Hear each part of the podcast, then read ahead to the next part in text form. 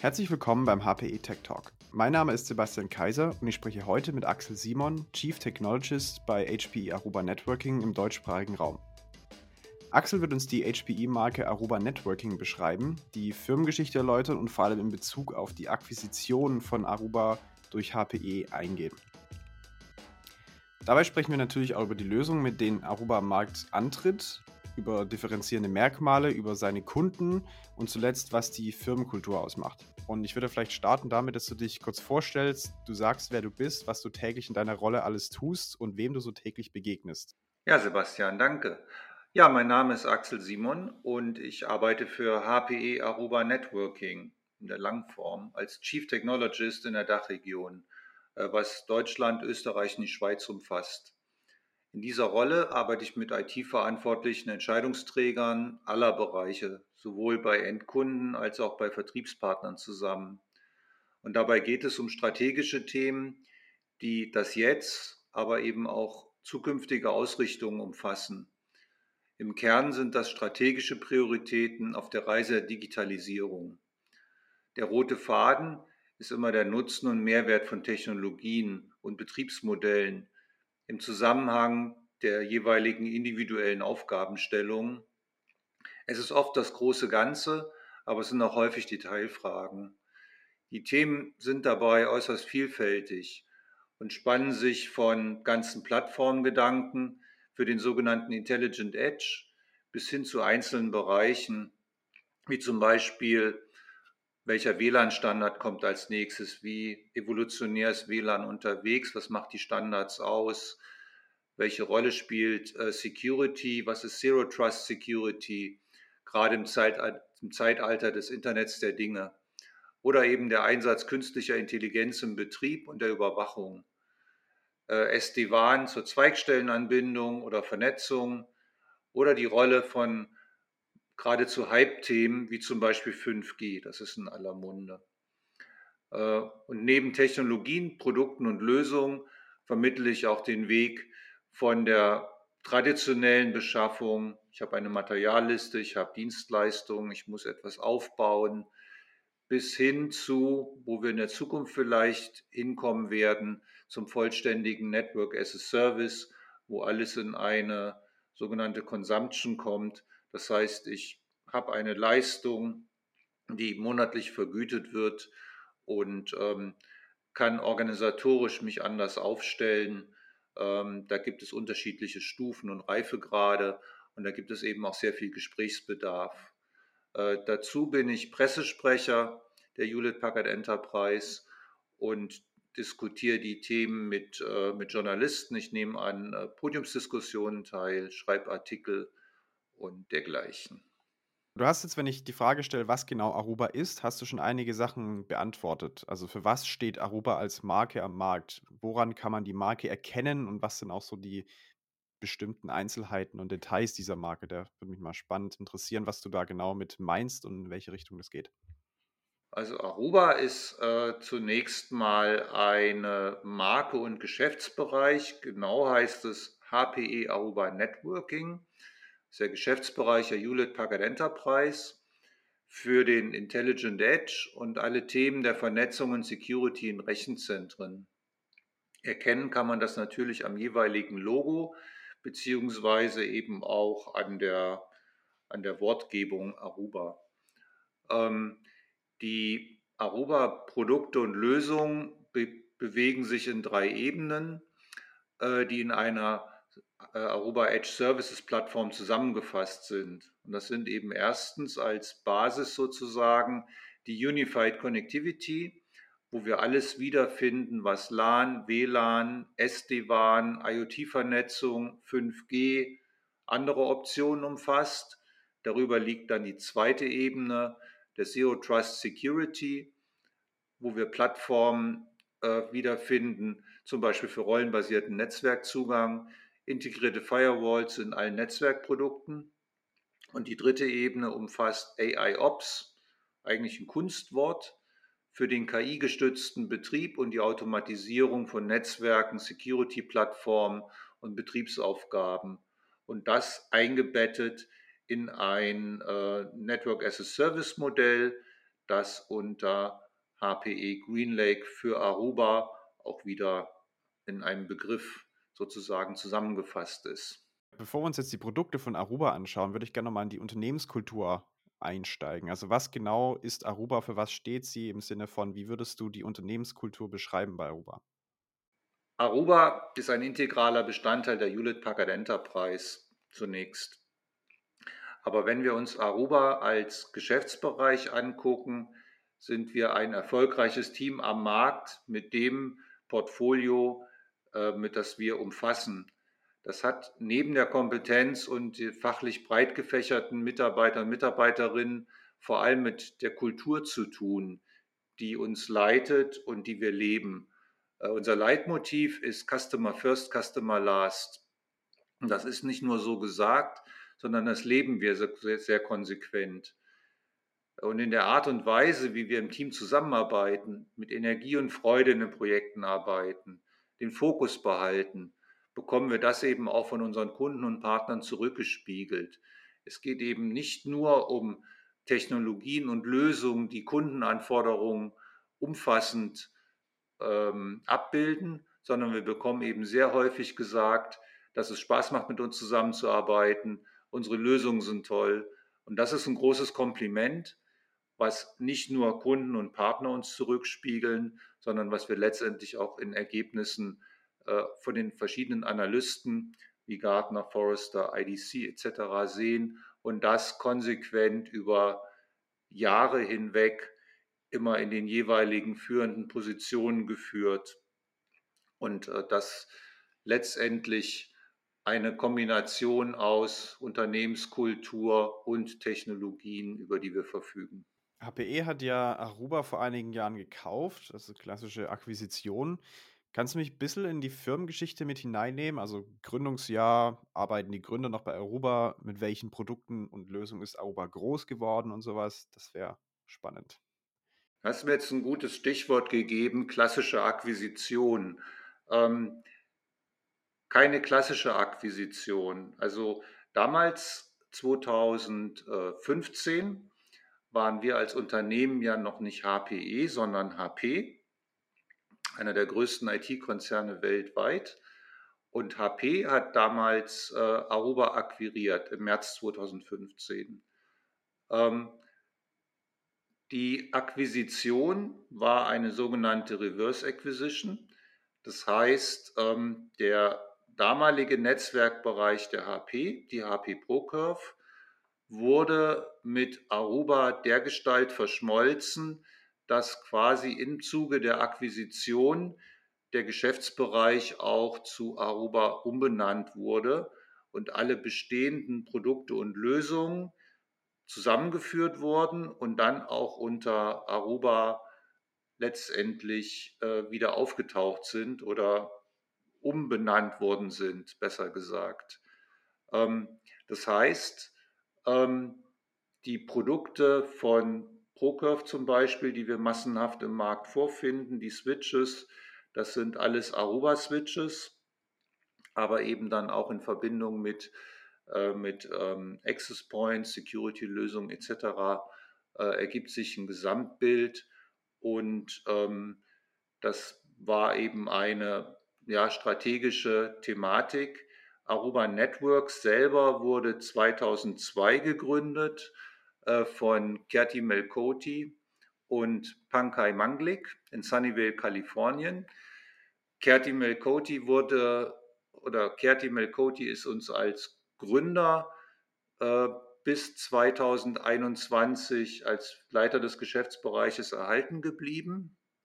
Wir hatten in der Akquisition noch den damaligen CEO von Aruba, Dominic Orr, äh, mit an Bord, der auch geblieben ist.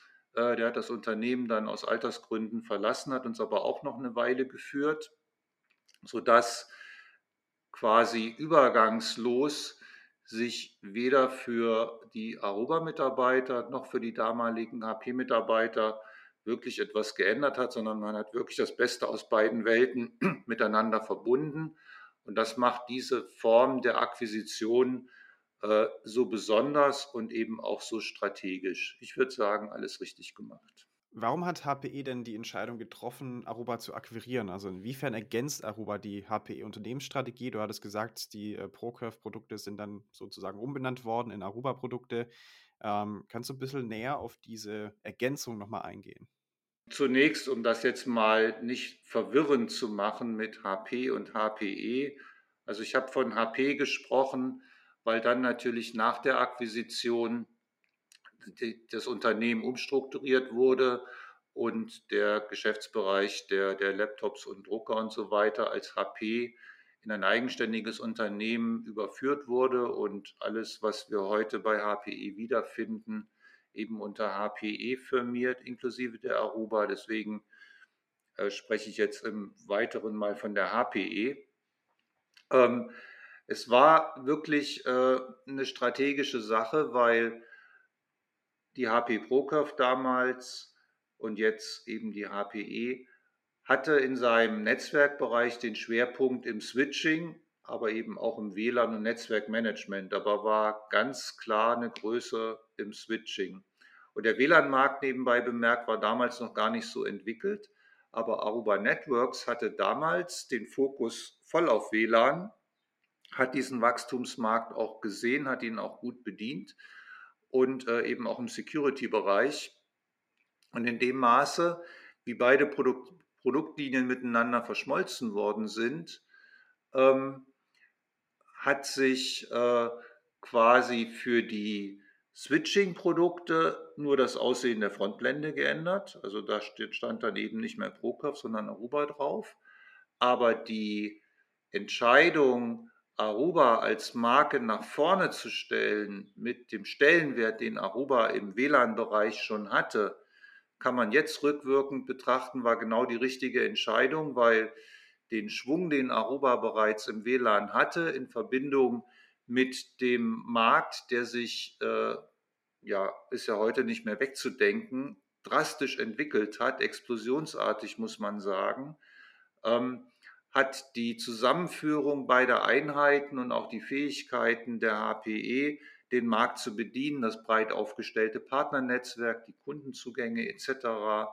und eben die ähm, Wahrnehmung und die Awareness von Aruba und der Fußabdruck im Markt von Aruba dazu geführt, dass wir ein Wachstum hingelegt haben, gemeinsam, was jede Einheit einzeln für sich so nicht hätte realisieren können, nicht ohne weiteres.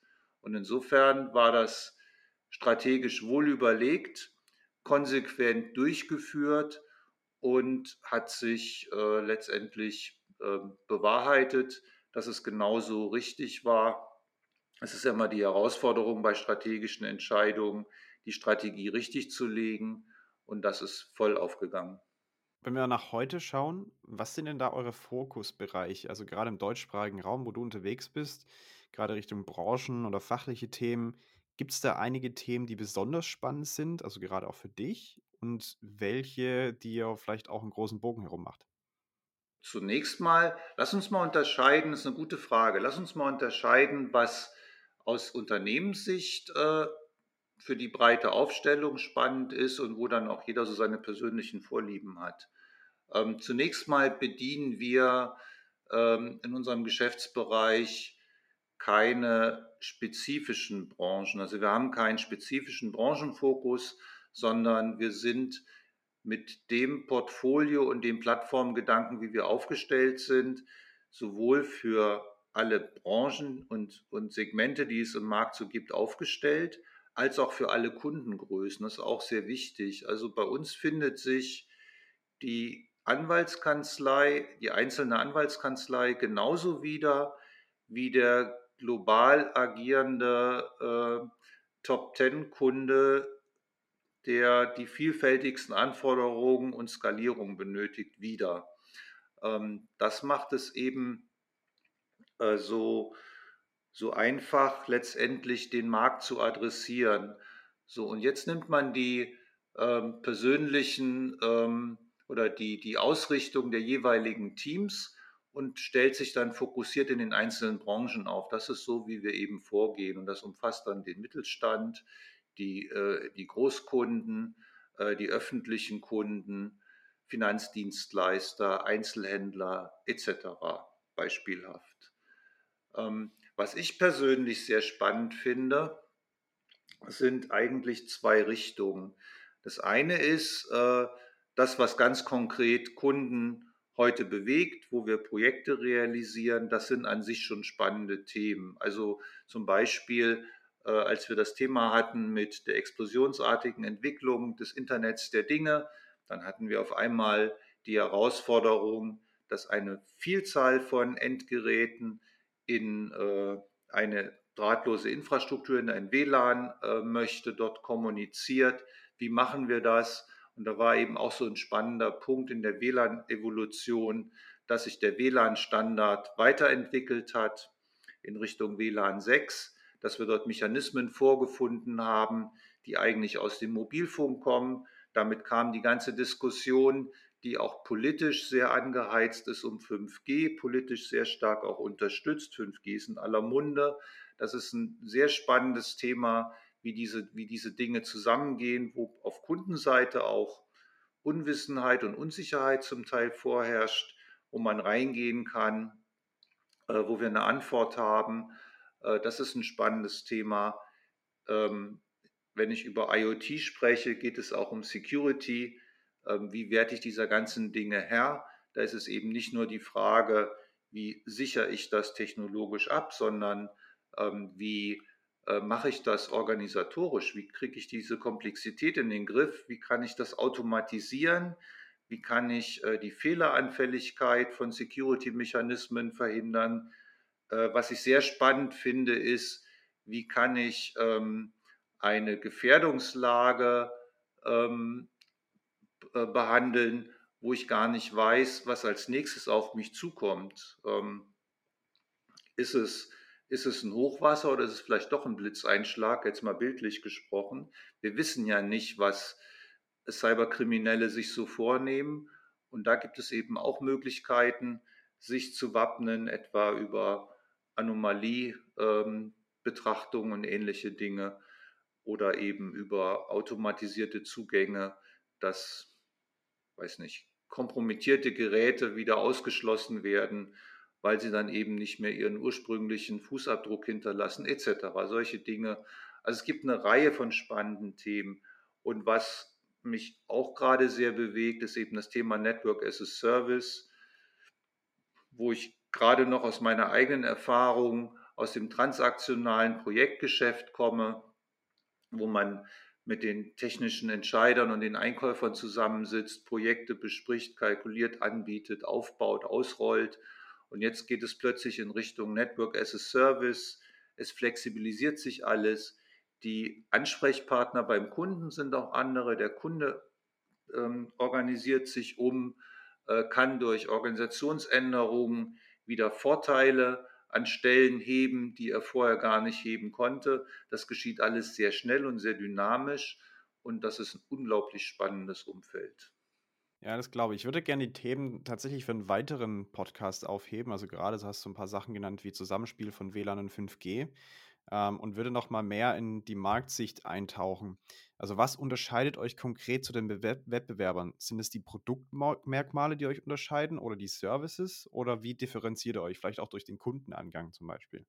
Wir sind in einem Bereich unterwegs, äh, der sehr komplex geworden ist und der eine große Breite besitzt. Der Vorteil der Aruba-Lösung kommt umso stärker zum Tragen, je umfassender wir mit dem Kunden über seine Anforderungen sprechen können. Das heißt, ähm, wenn wir zum Beispiel verschiedene Anforderungen abdecken müssen, ähm, wir haben eine Vernetzung in einem Büro, wir haben einen einzelnen Standort, wir haben einen Homeoffice-Mitarbeiter, wir haben sowas wie die Auswirkungen der Pandemie, mussten wir mit umgehen.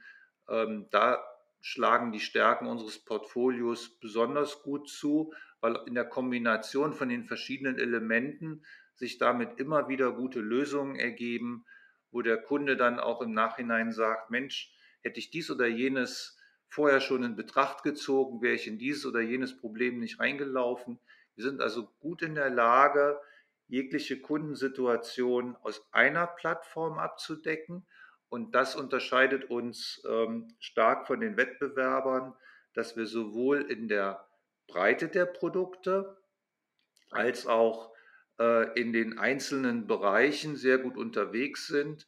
Da kann man äh, zum Beispiel den Critical Capability Report von Gartner sich mal anschauen, wo wir immer das höchste Ranking von allen Herstellern bekommen in den verschiedenen Segmenten, wo es eben darum geht, wie kann ich kritische Bereiche mit diesem oder jedem Hersteller lösen. Äh, da schneiden wir in Summe immer am besten von allen ab. Ähm, und das spiegelt eben genau das wider. Dazu kommt, dass wir äh, mit Forschung, Entwicklung und Arbeit in den Standardisierungsgremien häufig oder regelmäßig die Ersten sind, die etwas auf den Markt bringen, beispielsweise was die Unterstützung von WLAN-Standards angeht. Das sind wir also die Ersten, die ähm, von der Wi-Fi Alliance zertifizierte äh, Produkte auf den Markt bringen und haben damit immer einen kleinen Vorsprung oder einen Vorsprung gegenüber Wettbewerbern, die dann nachziehen. Es gibt Early Adapter am Markt, die mit Pre-Standard-Produkten auf den Markt kommen. Da beteiligen wir uns nicht, weil das Risiko für die Kunden zu hoch ist, dass sie dann im Standard nicht funktionieren. Aber wir versuchen immer eine Punktlandung zu machen und sind dann in der Regel auch die Ersten, die mit einem Produkt da rauskommen. Wenn ich dich jetzt frage, in welchen Produkten seid ihr Innovationsträger, dann ist, glaube ich, sicherlich eine der Facetten das, dass ihr immer die neuesten Standards unterstützt und in euren Produkten drin zertifiziert habt. Aber gibt es an irgendeiner Stelle auch Produkte, die ihr Kunden anbietet, die sonst kein anderer hat? Ich glaube, das ist der, der, der Traum eines jeden Vertrieblers, ein derartiges Alleinstellungsmerkmal zu haben, dass der Kunde das automatisch kauft. Also ganz so schwarz-weiß kann man das nicht betrachten. Also wenn man sich einzelne Elemente anschaut, sind wir sicher nicht die Einzigen, die etwas anbieten. Ähm, aber gemessen an der Breite des Portfolios leisten wir uns in den einzelnen Säulen, die das Portfolio tragen, keine Schwächen und sind dort äh, in allen Produkten vorne dran. Ähm, also man kann nicht sagen, wir haben etwas, was kein anderer hat, aber die Summe der Produkte und Lösungen, die wir im Portfolio haben, das hat kein anderer. Teilweise sind es Nischenhersteller, die ein vergleichbares Produkt haben und der Große hat dann das genau nicht. Also man kann sich auch aus verschiedenen Elementen das auch immer wieder zusammensetzen, unterschiedlicher Hersteller. Aber unser großer Vorteil ist, dass wir jegliches Thema aus einer Hand liefern können und das eben aber auch mit der ähm, ja, wie soll ich sagen, mit der, mit der Spezialität, die normalerweise zum Beispiel Nischenanbieter für einzelne Produkte an den Tag legen. Wir sagen, da haben wir aber auch eine Lösung, die ist top und äh, die funktioniert gut und die ist besonders, die ist speziell. Ich kann ein Beispiel machen. Äh, wir haben so einen, so einen Sensor, der Nutzer simuliert im WLAN. Also wir haben nicht nur die WLAN-Infrastruktur, um das zur Verfügung zu stellen, sondern eben auch äh, einen Sensor, der einen Nutzer simuliert und der mir dann eben sagt, wie ist das Netzwerkverhalten, wie verhält sich die Applikation, kann ich mich mit der Applikation überhaupt anmelden. Das auf, einem, auf einer Instrumententafel mit Smileys in Ampelfarben dargestellt und im Hintergrund Messungen durchführt, wie der best ausgebildete Techniker mit seinem ganzen Equipment liefern könnte, wenn er doch überall 24 mal 7 gleichzeitig vor Ort wäre. Das ist zum Beispiel so eine Speziallösung, die nahtlos in dem Gesamtportfolio sitzt. Oder eben auch unsere neue Switch-Serie mit dem Aruba OSCX. Ich springe jetzt mal ein bisschen.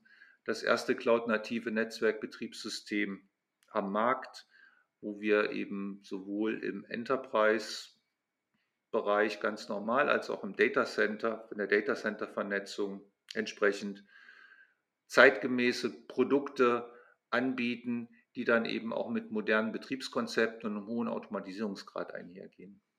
Aber das ist, glaube ich, eine coole Überleitung für meine letzte Frage, wo es nämlich darum geht, das Arbeiten bei der Brand Aruba, beziehungsweise natürlich als Teil von HPE. Ähm, vielleicht kannst du da mal einen Einblick geben, welche Art von Talenten ihr sucht. Also ich meine, das sind natürlich spannende Themen, in Produktentwicklung zu arbeiten oder eben auch im Vertrieb. Ähm, was für eine Art von Person, neugierig gewordene Person sucht ihr denn? Und vielleicht dann als zweiten Teil, wie man dich dann besten, am besten kontaktieren kann, um darüber mal zu sprechen. Ähm, das äh, würde, glaube ich, einen guten Einblick geben. Die Mischung macht's, glaube ich. Wenn ich mir das, das Team anschaue, was so erfolgreich am Markt unterwegs ist, dann ist es eine gute Mischung aus ähm, verschiedenen Altersstufen äh, mit, mit, einer, mit einer hohen Diversität. Und was ich vor allem beobachte, ist, ähm, es geht darum, Mitarbeiter zu haben, die motiviert und neugierig sind und die Kompetenzen mitbringen, die man nicht erst aufbauen muss. Und die können unterschiedlichster Natur sein.